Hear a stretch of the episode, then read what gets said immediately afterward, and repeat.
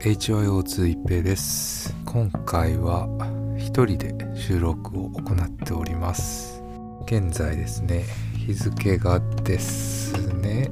日付変わりまして12時16分。深夜にまったりとお酒をいっぱい引っ掛けながら収録をしております。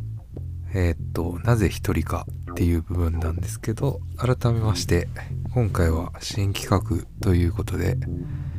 私プロデューサーとそしてメイン MC のたけのこですね。それぞれがソロでお話しするエピソードというのを作ってみようかなということで。で今回は私が一人でおしゃべりするエピソードになっておりますね。で簡単に、えー、経緯というか概要になりますかね。申し上げますと再三お伝えしていることではありますが現在ブレイクスルーラジオは3人体制で運営しておりまして MC に関しましてはメインをタケノコでサブを私プロデューサーの2人体制で本編はお送りしておりますが、えー、チーム運営っていうのは基本的にラジオにおいて大きな恩恵を与えてくれているのですけどデメリットっていうのはほとんどないんですけどね。ただ本編でお話しするトークテーマっていうのはどうしても2人が共通の関心というか少しでも興味を持たないと成立しないっていう風になってしまいますのでどうしても2人でやってますからね。なのでその個人まあ例えば私個人が以前お伝えしたように私は非常に多趣味でございまして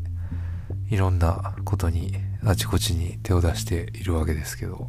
そんないろんな趣味の中でもどうしても竹のこと共有できない、まあ、竹の子が関心を持てなさそうな趣味というかお話っていうのがどうしても出てくるわけですね。それは逆に竹の子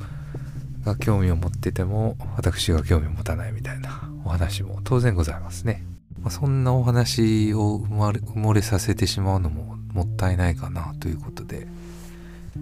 で今回の企画としてそれぞれ一人でお話ししながら、まあ、短い時間にはなりますけど本編に比べればそうですね。だいたいまあ5分から10分ぐらいのお話にはなってしまうんですけど、まあ、そういう短い尺で個人のお話を展開させていこうかなと思いまして今回収録を行っております。で、私、一応、つ一平の場合は、そうですね、音楽とか、ファッションとか、あと芸術関係、お酒の話とかですね、まあ、竹のことを共有が難しそうだなっていうお話を、この企画、ソロ企画内でお話ししていこうかなとは思っております。まあ、どうしても あの話し相手がいないんで、途切れ途切れになったりとか、まあテンションもなんかまったりしてるというかリラックスしきった感じで収録をしておりますそんなプロデューサー話第1話ですが今回はですね、えー、ファッションにフォーカスしまして第1話はズバリ、え、ユニクロプラス J についてです。各いう私は人より少しばかりですねお洋服が好きな人間でしてさすがに桁が違うようなハイブラハイブランドとかはそうそう手を出したりとかはしないんですけど、まあ、国内のドメスティックのブランドですね、まあ、東京ブランド俗に東京ブランドなんて言われてますけど今はそういうのぐらいでしたらまあ月に12回は購入したりとかする程度のまあ洋服好きではございますこういうお話はですね、さすがにまあ、タケノコは関心ないかなと思いまして、まあ、普段は私の心の内に留めを置いてるお話であったりするんですけど、まあ、タケノコが関心なさそうなお話なんでね。なので、ソロトークの枠内でお話しさせてもらおうかなと思っております。で、このプラス J はもうそう散々話題になってますんで、ある程度アンテナ張ってる方はご存知かと思いますけど、まあ、軽く説明だけいたしますと、まあ、最近あちこちでユニクロはコラボラインを展開してるわけですけど、まあ、最たる例がユニクロ U これはまあフランス人デザイナーのクリストフルメールとの協業ラインですね。あとはまあ JW アンダーソンイギリス人デザイナーの JW アンダーソンとの協業ラインをやってたりしてましてでこのコラボラインの走りというのがこのプラス J でプラス J は何たるかっていうとドイツ人デザイナーのジル・サンダーさんとの協業ラインですね。ユニクロが今のようななんかおしゃれなスタンダードな服え舵を切ったきっかけっていうのがこのプラス J との協業ラインっていうふうには言われております。で長らくプラス J のラインっていうのは休止していたわけですね。大体まあ、えー、9年前でしたかね最後が9年前ぐらいに展開してそれ以来ぱったりと協業っていうのは行っていなかったわけですけど。なんと今年ですね。改めてプラス J のジル・サンダーさんとのコラボラインが再開するということでもう事前段階で相当話題になっていたわけですね、まあ、当然洋服がお洋服が好きな人に限らずまあ話題性として十分あるんで、まあ、話題に乗っかってやろうかみたいな。人たちの間でも相当話題になった。そういう、えー、コラボライン。が今月のですね11月13日金曜日ですねに全国一斉発売オンラインも含めて一斉発売されたわけですね。当日私は実店舗で並びました。で私は現在、まあ、関西圏に住んでおりますので関西圏で大型店舗といえば大阪の北エリア梅田もしくはまあ京都の中心の河原町店にどちらかに行くかみたいな選択肢があったんですけど今回私は京都の河原町店へ行きました。でですね、まあ、開店がまあどこも同じだと思うんですけど11時ぐらいに開店するわけですね。であらかじめ早めに10時半ぐらいに着くように家を出たわけですけど蓋を開けてみたらですね開店時間は前倒しされておりましてで私が10時半に着いた頃にはもう長蛇の列ですね。で結局開店前開店が11時なんで10時半ぐらいから並んだわけですけど10時半から並んでですね結局4時間近く並びましたね。まあ今のコロナ禍の状況とか考えたらやっぱり入場制限とかもしないといけないですしクラウドコントロールっていう意味合いでもどうしてもね売り場が混雑しすぎると収集つかないようになっちゃいますから結構 twitter とかで話題になってましたけど名古屋の方かな。はもう収集つかないような入場制限しなかったから収集つかないような状態になっていたりしたんで入場制限をかけるっていうこと自体は間違ってないのかなとは思いましたけどいくら入場制限をかけたといってもまあ売り場には人がいっぱいいますからね。それなりに情熱を持ってないとこうゆっくり商品を選ぶっていうのは難しい環境下ではあったなとは思いますね。で事前にラインナップっていうのを発表されてましたんでなのでまあこれ欲しいなみたいなのをあらかじめ目星をつけておいてそれを決め打ちするみたいな購入の仕方になってしまうのかなとは思いますね。私の場合はまあシャツとベルトを購入しようかなと思って買いに行っていたわけですね。なので売り場に入ってすぐシャツを探したりとかしたわけですけどどうしてもまあ10時半から並んで4時間近く並んだわけですから結局売り場に入れたのは15時過ぎとかになってまして都市圏と言ってもさすがにまあ首都圏とかではないので東京都内とかではないので、まあ、ラインナップの半分ぐらいはもう完売していたわけですよね。なので購入できたのは狙っていたアイテムの半分ぐらいですね。それも妥協しながら。で並んでて、まあ、周りをこう4時間もね並んでたわけですから周りをゆっくり観察する時間っていうのが当然あったわけでゆっくり観察しながら見ていたわけですけど、まあ、半分ぐらいはやっぱ服好きだなっていうのを見てわかりますよね。同族の匂いがするというか。まそんな飛び抜けて私もなんかねおしゃれしていったわけではないですけど。でも並ぶっていうことはそれなりにまあ見られるっていうのを覚悟していってるわけですから。それなりのこう気合を入れた格好というか、まあ、戦いに行くぐらいの装いでは行ったわけですけど。だからやっぱ好きだなっていうのは感じ取れますよね。そういう方たちがまあ半分ぐらいいらっしゃいまして。半分ぐらいはやっぱり話題性であったりとかあとまあ明らかにこの転売屋さんかなみたいな、まあ、失礼ですけどねなんかあの外見で判断するのも。でもなんか転売屋さんかなみたいな空気感がする方もいらっしゃいましたね。で私の前に並んでた、まあ、女性の方とかは、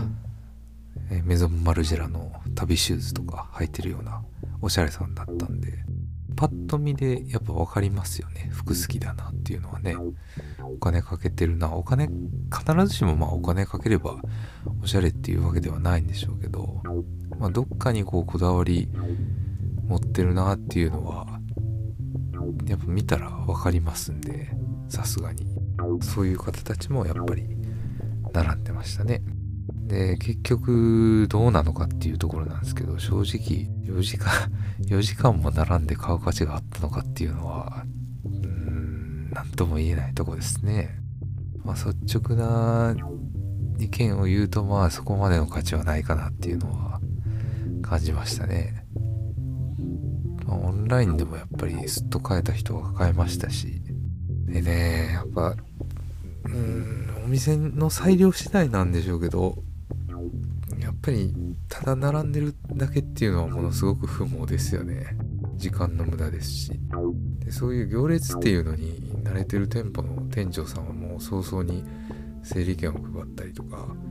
する対応をしていたんでしょうけど言うても首都圏じゃないんで不慣れな部分があるのかどうかわかんないんですけどそういう対応もされなかったんでね、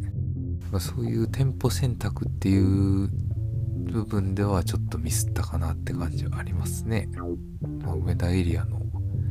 大型店に行けばよかったなっていうのは後で後悔してる部分はちょっとあったりしますね。まあ言ってもね、あくまでユニクロなんでね、皆さんがユニクロに求めるのはおそらく、まあ、コストパフォーマンスだと思いますんで、パッと見でなんかこれものすごく高そうだなみたいなのはあんまりないっすよね正直言って。カシミヤとかあのコートはやっぱりパッと見であ高そうだなって感じはしましたけど全部が全部そういうアイテムかっていうのは違いますしね。ナイロン素材のまあダウンジャケットとかはやっぱりそこまでね高級感は出ないというかデザインはやっぱりねいいんでしょうけどでもパッと見で、ああ、これ高そうだなって感じるのはやっぱり素材自体が高級なのを使ってるものになるかなって感じはしましたね。で、どうしてもね、店舗に並べなかったりとか、発売日が金曜日で平日だったんでね、店舗に並べなかったとか、あとはまあオンラインの争奪戦にも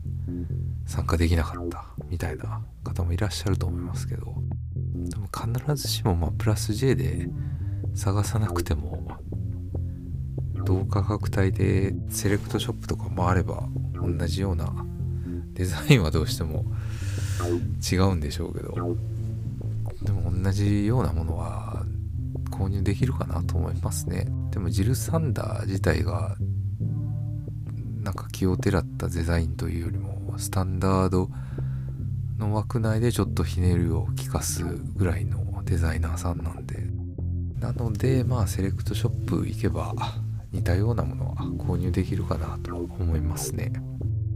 買えなかったよっていう方もセレクトショップでそういうアイテムを探せばいいかなとは思いますね。ラインナップの中にテーラードのジャケットとかスラックスとかあったわけですけど綺麗っちゃ綺麗なんですけどね。あそこまでビジネス寄りというか綺麗なアイテムだったらもう正直スーツ屋さんとか行ってパターンオーダーした方がいいのかなと思っちゃって、まあ、SML の枠内できるよりかは採寸してもらってある程度自分にフィットする仕立てをしてもらったものを着た方がいいのかなと感じまして。その辺は結局手を出さずですね。でアウターに関しましてもねもう 11月とかに発売されてもね正直もう冬物大体買ってるなって感じなんでね。